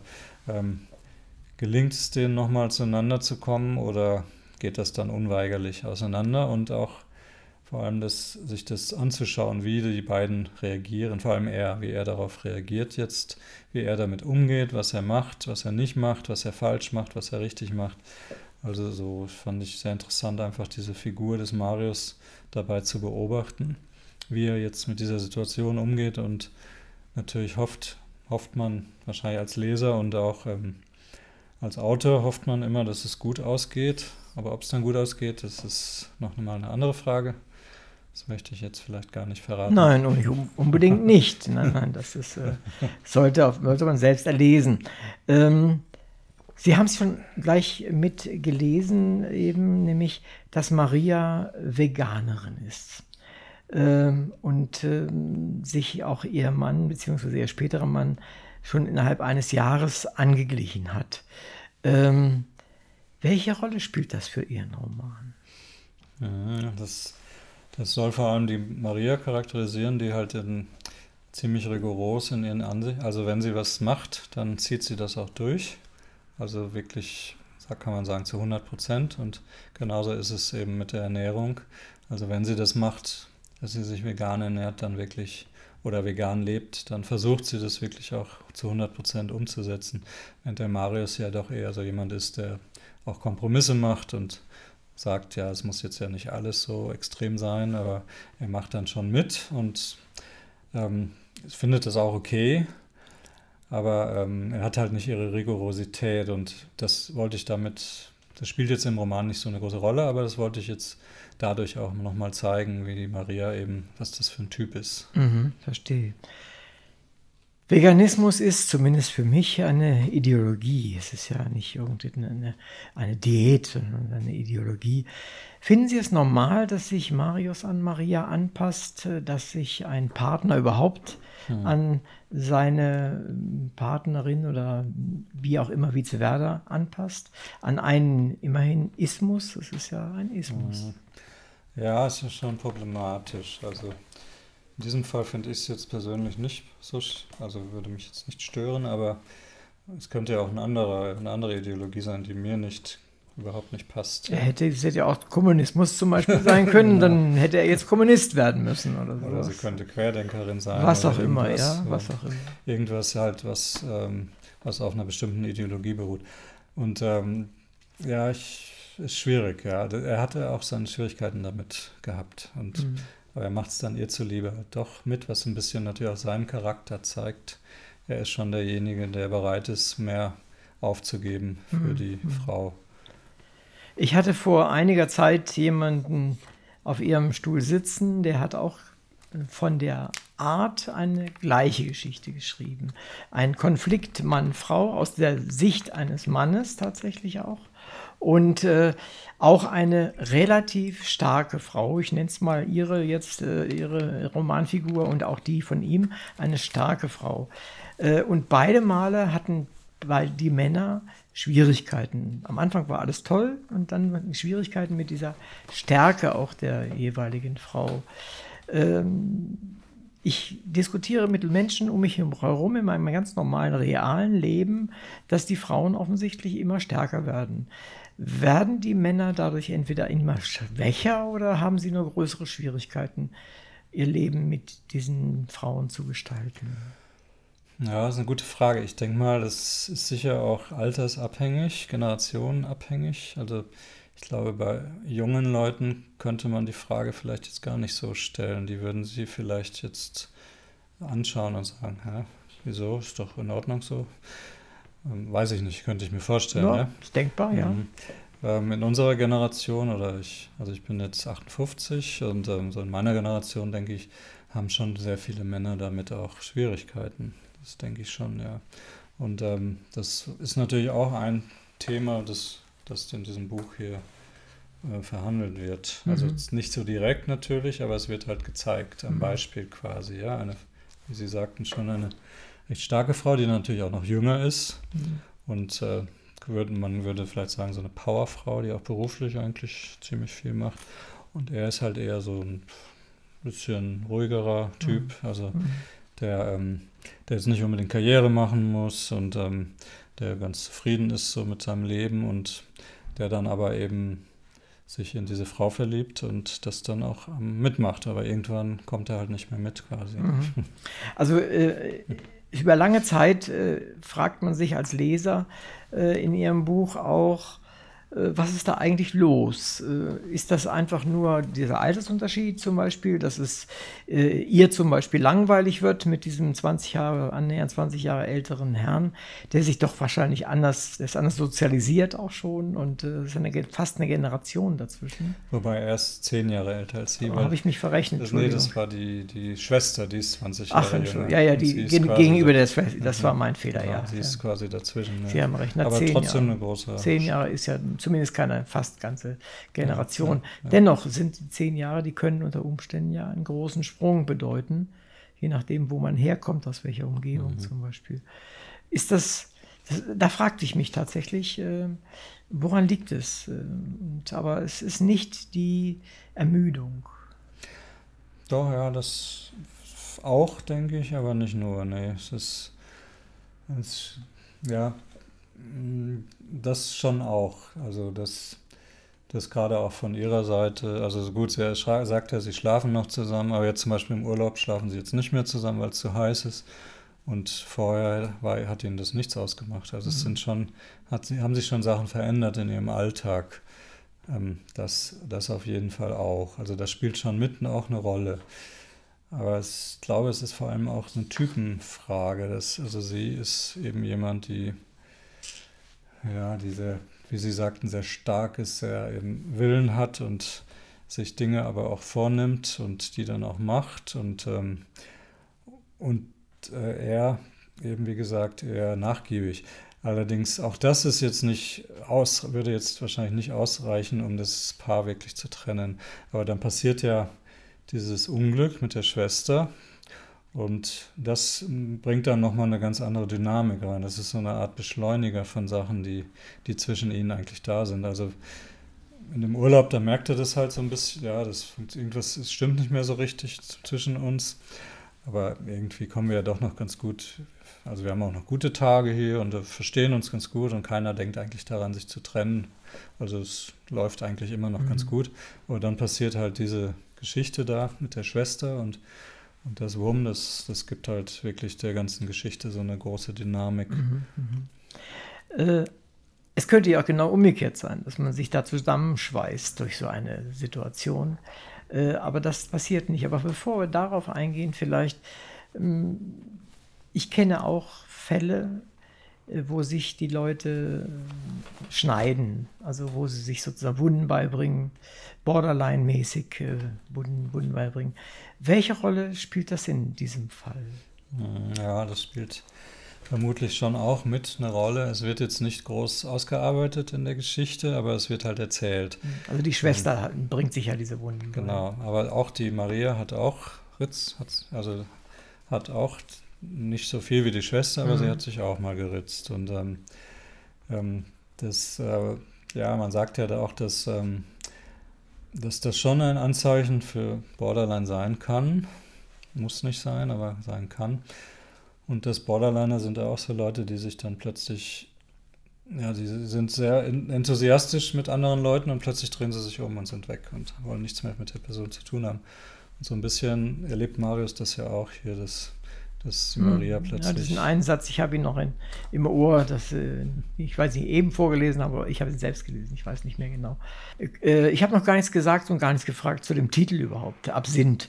Ich meine, äh, alle, alle kennen Absinth, ich meine, ich weiß nicht, ob die ganz jungen Leute Absinth kennen, aber zumindest, äh, ich denke, die wir hier sitzen, äh, wir kennen alle Absinth, ob wir ihn hier schon getrunken haben, ist noch was anderes. Äh, warum heißt das Ding Absinth und B, helfen Sie vielen Hörern und Hörerinnen, was ist Absinth überhaupt? Gut, Absinth ist ein starkes alkoholisches Getränk, was ähm, ja eigentlich ähm, Ende, des, Ende des 19. Jahrhunderts in Frankreich vor allem sehr populär war bei Künstlern. Also sie haben das sehr viele Künstler getrunken, weil es, ähm, man ist sich, also ich habe natürlich auch recherchiert, man ist sich strittig, ob das jetzt wirklich an Absinth lag oder einfach nur an dem hohen Alkoholgehalt, aber es, äh, es erzeugte wohl Räusche, die anders waren als ein, als ein Rausch, den man durch Wein oder sonst was hat oder durch Schnaps hat.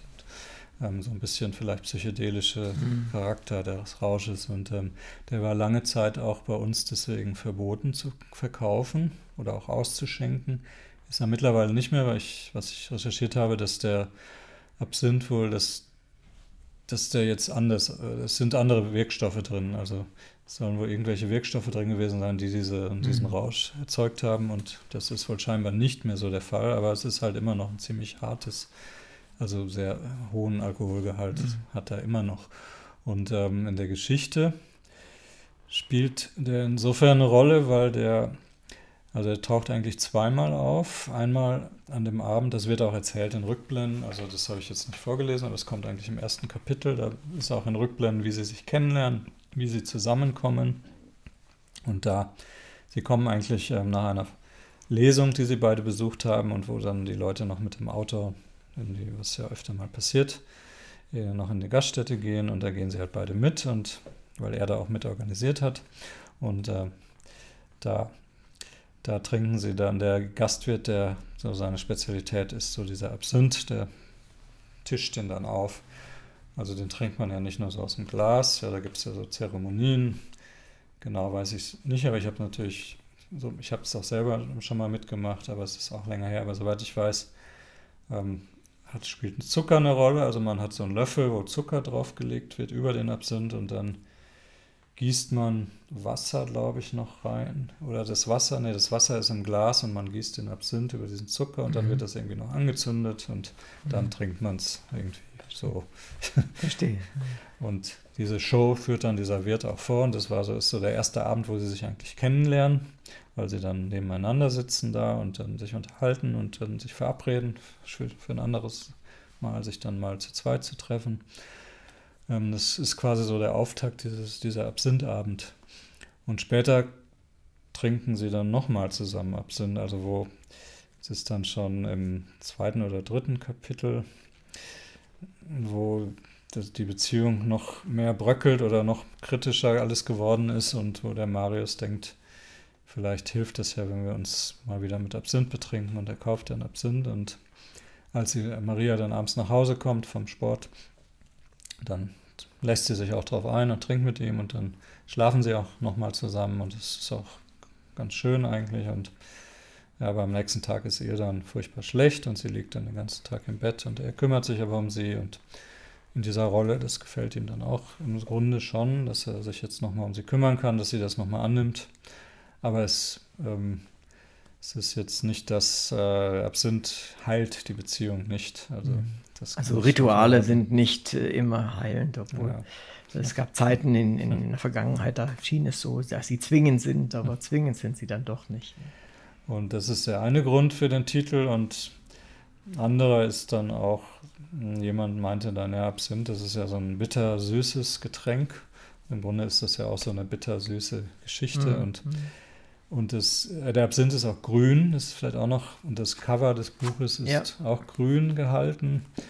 Ja, und grün ist ja auch jetzt nicht nur diese politische Farbe, sondern grün ist ja auch, hat ja auch so eine Symbolik. Und es ist ja dann eher eine Farbe, so Passt zum Vegan zum Beispiel. das auch. Das war jetzt gemein. Aber es ist halt, es zeigt halt auch, ähm, dass die ganze Geschichte jetzt mit Vorsicht zu genießen ist. Also, verstehe. Der gute Marius kann alles Mögliche womöglich, aber er kann nicht kom- kommunizieren und schon gar nicht mit seiner Frau und Freundin. Ist das so eine so Dinge, die Sie, eine Sache, die Sie als typisch empfinden oder die Sie unbedingt mal ausarbeiten wollten? Ja, das war schon bewusst so, die Figur so gestaltet. Das ist ja auch, das kann ja auch ein Grund sein, dass es mit den beiden irgendwie nicht mehr so richtig läuft. Oder es ist sicherlich ein Grund, aber das, er versteht es ja gar nicht so. Nee. Also, er sieht das ja nicht so. Und das, ähm, ich bin ja auch ein Mann und ich kenne auch viele Freunde und gerade so unter meinen männlichen Freunden, wenn ich, wenn ich das, da kenne ich das durchaus schon, dass die also bei, gerade bei welchen, die sich dann getrennt haben, wo die Männer eben meinten, wieso ist, hat meine, ist meine Frau oder Freundin eigentlich gegangen? Es lief doch noch ganz gut. Und die Freundin sagte dann, ja, du, wir haben ja nicht mehr geredet miteinander. Und den Männern fällt das oft gar nicht so auf. Einigen natürlich schon auch, ja, das kann man jetzt nicht so verallgemeinern, aber ist vielleicht doch eher so eine männliche Sache oder gerade so in meiner Generation auch. Ist jetzt bei den Jüngeren sicher auch wieder anders, denke ich. Die gehen doch anders miteinander um, glaube ich. Aber gerade so die Männer in meiner Generation, da gibt es doch sehr viele, die, die wollen halt zu Hause jemanden haben, der da ist, mit dem sie sich wohlfühlen können und aber reden muss, kann man ja mit dem Kumpel in der Kneipe besser. Ja, offensichtlich geht das leichter als mit der eigenen Freundin oder Frau. auch bei Ähm, ihm, ja. Er redet ja, ja. auch mit seinem Freund Ja, ja, in der. Kneipe, mit dem redet er über Und- alles. Es ist sowieso. Warum ist es eigentlich so schwierig, mit der eigenen Frau zu reden oder der zuzuhören? Geht es ums Zuhören auch oder geht es ums Wahrnehmen der Probleme oder sind das wirklich einfach nur zwei Welten, Männer und Frauen? Ja, eine gute Frage.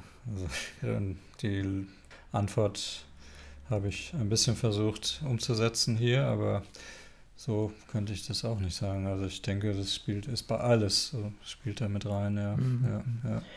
Und er findet ja kein Mittel dagegen letztendlich. Insofern ist das, äh, also da muss ich die zu, äh, potenziellen Käufer dieses Buches warnen. Es ist kein Hilfsmittel tatsächlich für persönliche Probleme in der Beziehung. Es ist auf jeden Fall ein interessantes Buch und man kann vielleicht das eine oder andere lernen und für sich sehen, wie man es machen sollte oder nicht machen sollte. Also insofern ist das schon völlig in Ordnung. Ich komme nochmal zurück auf die Grundproblematik. Warum schreiben Sie eigentlich das, was Sie schreiben? Was ist das, was Sie dazu bringt? Also jetzt, ähm, wenn ich jetzt überlege, die, die Kurzgeschichten und dann jetzt diese vier Romane, die gingen meistens vom Ort aus. Also das eine spielt zum Beispiel in Amerika, eins spielt in Frankreich und ähm, die ist jetzt hier am Anfang in der Toskana und dann eben in Bayern. Und ähm, oft ist, also wenn ich es jetzt mal über, auf, auf alle Bücher ausweite, die Frage, dann ähm, ist, ähm, habe ich oft irgendeinen Ort plötzlich ist da und, und dann fange ich an, da Figuren zu erschaffen, die da in diesem Ort irgendwas machen. Der Ort ist, spielt dann nachher gar nicht mehr so eine große Rolle. Es ist halt nur die Kulisse für, dafür, für die Geschichte. Das ist bei mir oft so der Ausgangspunkt. Hier war es ein bisschen anders. Also ich habe hab halt einige Trennungen miterlebt, hatte auch selber eine Trennung und irgendwie brannte mir das so auf den Nägeln, mal darüber zu schreiben, jetzt über wirklich nur dieses Thema.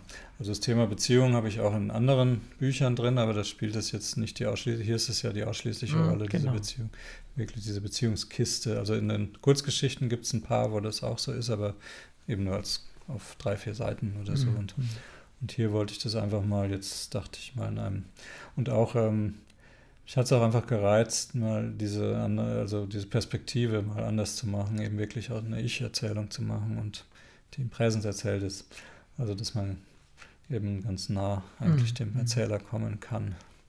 In Ihrem Buch kommt auch vor, dass jemand äh, ein, einen Psychiater aufsucht, respektive eine Psychiaterin aufsucht. Ähm, das ist ja immer sehr heikel, wenn man so etwas schreibt. Sie lehren wahrscheinlich in Ihrem Kurs genauso, schreibe über das, wovon du am meisten verstehst und nichts, was wovon du noch nichts gehört hast. Wie haben Sie da recherchiert? Wie, wie, wie, haben, wie sind Sie da rangegangen? Da kann man sich böse in die Nesseln setzen. Mhm. Ja, ich habe einmal mit vielen Leuten gesprochen und auch viel gelesen und ähm, Filme gesehen und mhm. muss, habe das dann so aufgenommen. Und ähm, ja, vor allem aber auch die Gespräche mit Leuten, die haben mir sehr mhm. geholfen. Mhm. Also Leute, die auch selber ähnliche Erfahrungen gemacht haben und ja, ja, ich will jetzt nicht zu viel verraten. Nee, nee, nee, ich habe es auch ja. versucht so zu formulieren, dass, da, dass wir nichts verraten. Das wollen wir ja auch nicht machen. Aber ich fand die Szenen, die ich gelesen habe, da an der Stelle sehr glaubhaft und auch, äh, auch sehr überzeugend. Also muss ich, deswegen frage ich extra nochmal nach, weil das ist nicht so einfach an der Stelle. Ja, das äh, also sagte mir auch jemand über die Szene im Krankenhaus, wo die, ja. wo die im Krankenhaus liegt, die Schwester, die Niki. Ähm, also das habe ich jetzt selber so nicht erlebt, sowas. Ähm, trotzdem meinte jemand, ähm, diese Krankenhausszenen wären sehr glaubhaft geschildert. Also scheinbar treffe ich dann manchmal schon so die, die Sache. Ja. Wie sieht die nächste Freundin von Marius aus? Das ist interessant, weil die was ich ja auch hier beschreibe, wie sie ihre, also nachdem sie sich kennengelernt haben, beide waren damals noch in Beziehung und wie sie sich dann beide ziemlich schnell und hart eigentlich und auch empathielos, genau. Da ist auch so ein Moment, wo das so ist. Ja, genau. Weil empathielos sich trennen von ihrem vorherigen Partner, um dann so schnell wie möglich zusammenzukommen zu können. Und ähm, genau, das wäre die Frage, aber die, die habe ich jetzt in dem Buch geht's. Nee, nee, das ist, äh, ne? da hört das auf. Also das ist, das ist, das dürfen wir ja schon sagen, glaube ich. Das ist nicht schlimm. Aber das ist eine reine Spekulation, weil Sie haben diesen Charakter geschaffen.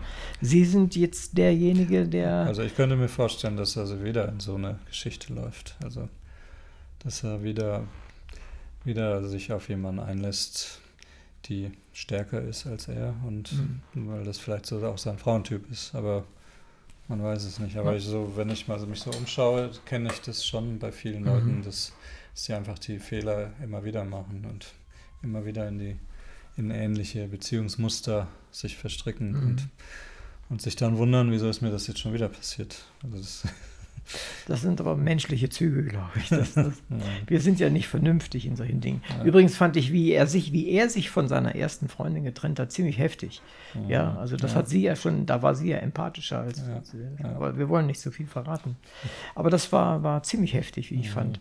Und äh, man könnte fast sagen, er hat es verdient, dass es ihm so ähnlich Ja, jetzt geht ihm ähnlich. Ja, das ist, ähm, genau. Sie haben auch schon in den USA gelesen, aber äh, dann habe ich ihm in einem Vorgespräch, glaube ich, ich, oder zwischendurch erfahren, dass sie in, in jetzt erst übersetzt werden. Haben Sie dort in Deutsch gelesen oder so, wie ja, war das? das? Ja, ja, das war in, äh, in Dallas. Da gibt es ein Goethe-Center. Ah, also okay. die sind so verkoppelt mit dem Goethe-Institut. Da ist jetzt kein Goethe-Institut. Hm, verstehe, ja.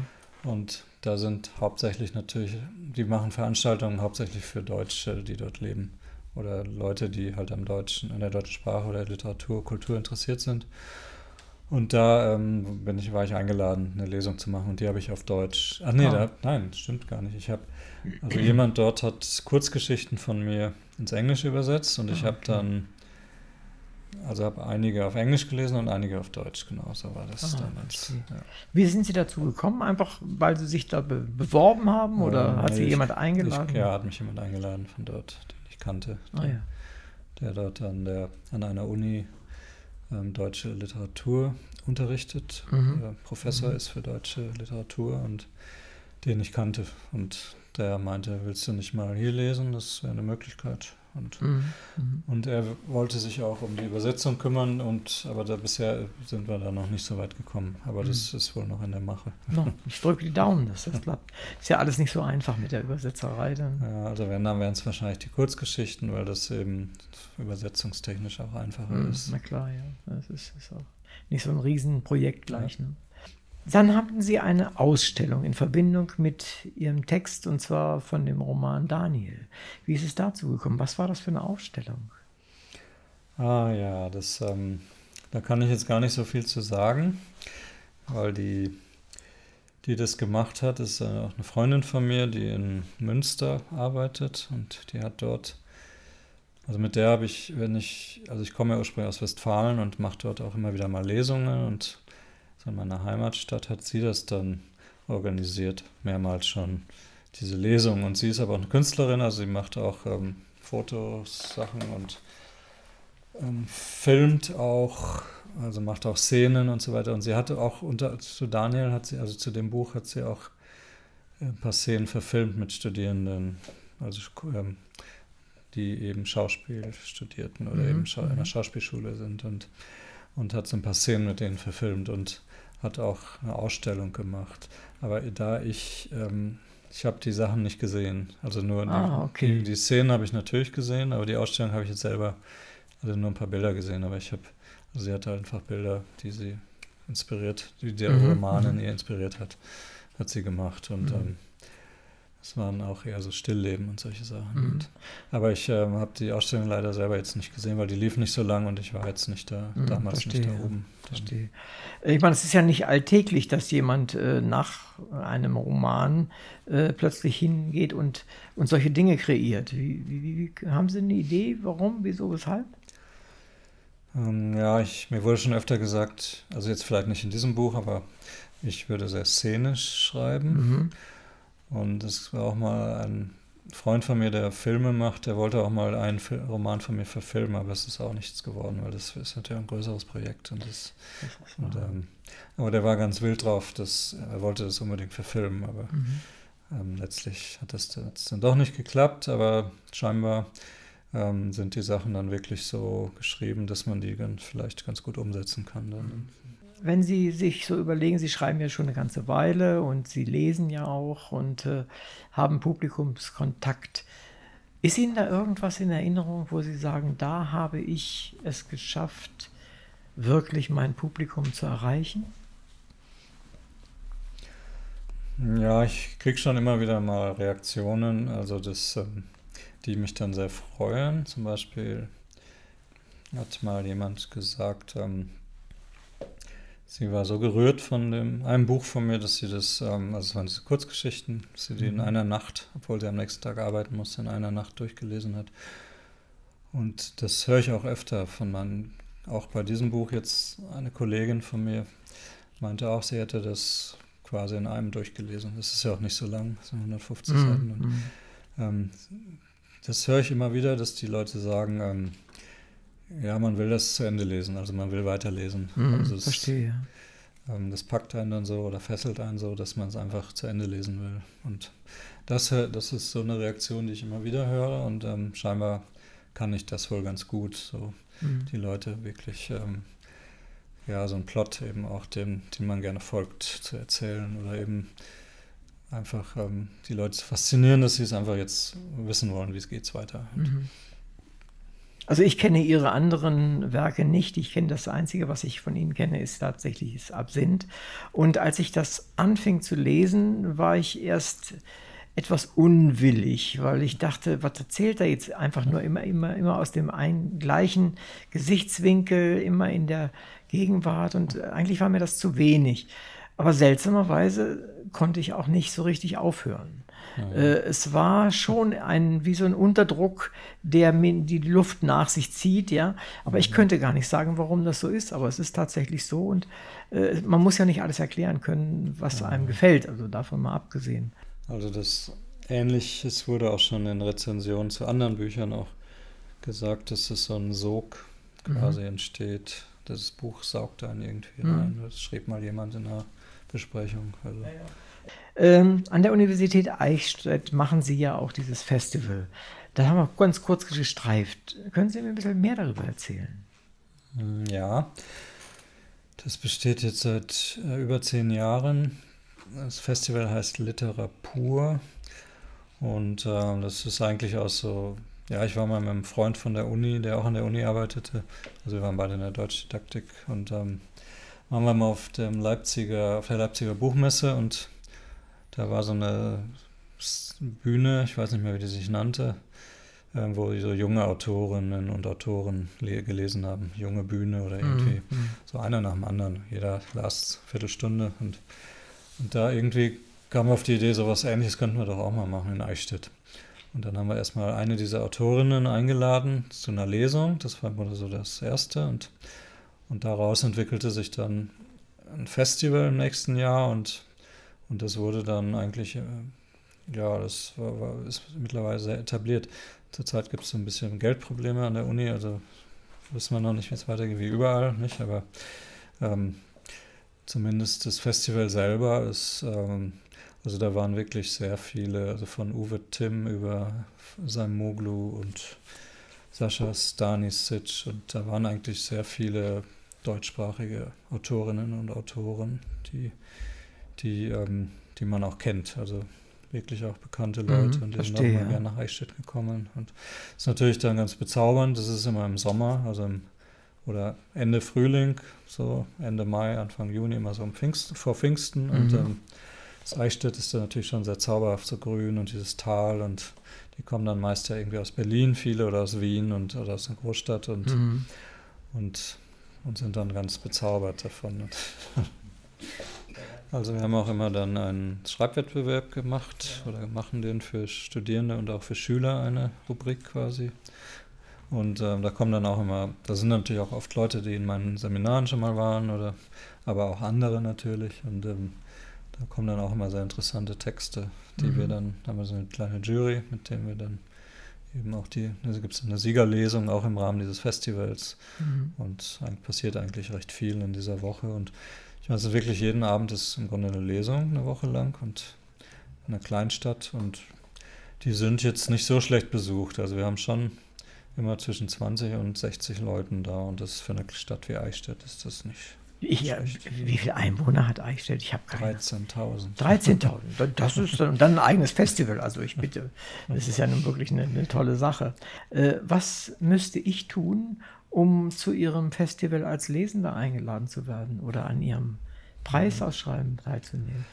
Gut, Preisausschreiben. Nein, nicht Preisausschreiben, ja, sondern es sind zwei verschiedene Dinge. Genau, also da müssten Sie Studenten, Studierende oder Schüler, Schülerinnen sein. Okay, ja. Und ähm, und zum Lesen, ähm, hm. Den Veranstalter gut kennen. Ja. also es kam immer ganz unterschiedlich zustande, die Lesungen. Also ich kenne einen Lektor ganz gut vom CH Beck, der hat mhm. uns dann öfter Leute empfohlen. Und ähm, dann ein, ein Journalist in Eichstätt oder eigentlich ein Lehrer, weil der auch äh, journalistisch arbeitet, der hat mir, der auch sehr, auch früher Lesungen, immer sehr, über sehr viele Lesungen geschrieben hat. Der hat mir auch Leute empfohlen und im Laufe der Jahre hatte ich natürlich selber dann auch ähm, mein Radar quasi, mhm, wenn ich irgendwo was gesehen habe, oh, das, das könnte mich interessieren oder der. Und dann haben wir die Leute halt immer angesprochen oder angeschrieben und oder die Verlage oder die ja, Agenturen. Ja, verstehe.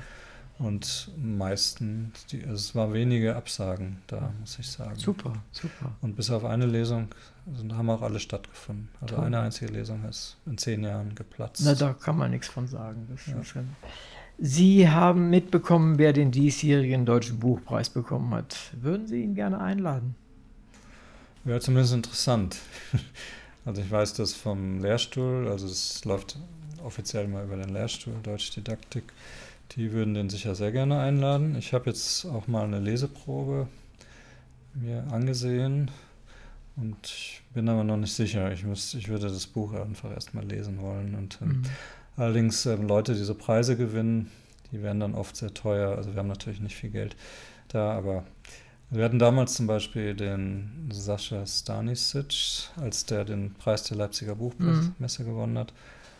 Und zwischen Einladung und Festival lag dieser Preis. Also als wir ihn eingeladen haben, war, hat er den Preis noch nicht gehabt. Sonst wäre er wahrscheinlich viel teurer gewesen. Wahrscheinlich, und, ähm, ja.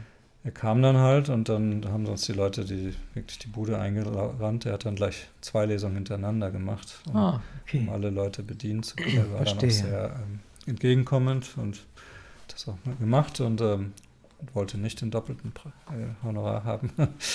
und ähm, insofern ähm, mit Preisen, ja. Und äh, jetzt hat, dieses Jahr hatten wir auch den Norbert Gestrein, der hatte diesen Thomas Mann-Preis mhm. bekommen. Mhm. Und, mhm. und das die Einladung war auch vorher und den Thomas Mann Preis bekam er wirklich einen Tag vor der Lesung bei uns. Also er kam mit diesem Preis im Koffer zu uns und war natürlich bestens gelaunt. Glaube ich, ja, ja, War eine gute Lesung, oder? War eine sehr schöne Lesung. Das glaube ich, ja. ja. Das glaube ich. Ja. Und ja, jetzt den Herrn Dorison oder wie er heißt, oder ich weiß nicht, wie man es ausspricht. Glaubst so ähnlich, ja. Ähm, weiß ich auch noch nicht, ob ich den einladen will, aber wahrscheinlich kommen wir eh nicht in die Verlegenheit, weil das Geld, weil mhm. kein Geld da ist fürs nächste Jahr und wahrscheinlich das Festival nächstes Jahr aussetzen wird. Mhm, das ist schade, ja. Naja, aber ich drücke die Daumen, vielleicht ergibt sich ja doch noch was. Liebe Hörerinnen und Hörer, danke, dass Sie wieder dabei waren. In der heutigen Sendung war Michael Kleinherne mein Gast. Wir sprachen über sein Buch Absinth. Es ist ein kleines, scheinbar einfaches Buch. Es geht, wie so oft in der Literatur, um eine Beziehung zwischen Mann und Frau, aber erzählt von einem Mann. Wir hören nur seine Stimme, alles wird uns als Leser nur erzählt. Aber dennoch ist es nicht eintönig. Es gibt einen fast physikalischen Unterdruck, der einen in das Erzählte hineinzieht. Wir sind auf eine seltsame Weise berührt, die es uns erlaubt, Teile des Erzählten zu sein, ohne aber Partei zu werden. Das Erzählte ist einfach, undramatisch, unspektakulär, aber klar und einen zur Empathie zwingend. Man hört und fühlt mit, wenn auch nicht mit dem Taschentuch in der Hand. Mit der Erfahrung aus dem Erlebten des eigenen Lebens heraus ist alles sofort gut nachvollziehbar. Für mich ist es ein Buch, das ich empfehlen kann. Während man es im Zug liest, muss einen der Schaffner zweimal ansprechen, ehe man den Erzähler kurz verlässt, um ihn nach der Fahrkartenkontrolle ganz schnell wieder aufzusuchen, um zu bleiben, bis das Buch zu Ende ist. Ich denke, so wird es vielen Lesern gehen.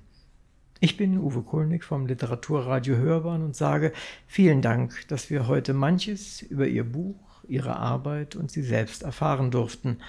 Auch im Namen unserer ZuhörerInnen sage ich Ihnen, lieber Herr Kleinherne, herzlichen Dank für Ihre Mitwirkung bei dieser Sendung. Bitte sehr, gern geschehen.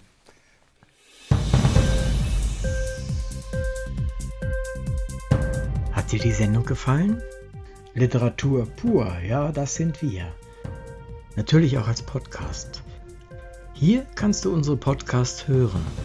Anchor, Spotify, Apple Podcasts, iTunes, Google Podcasts, Radio.de und viele andere mehr.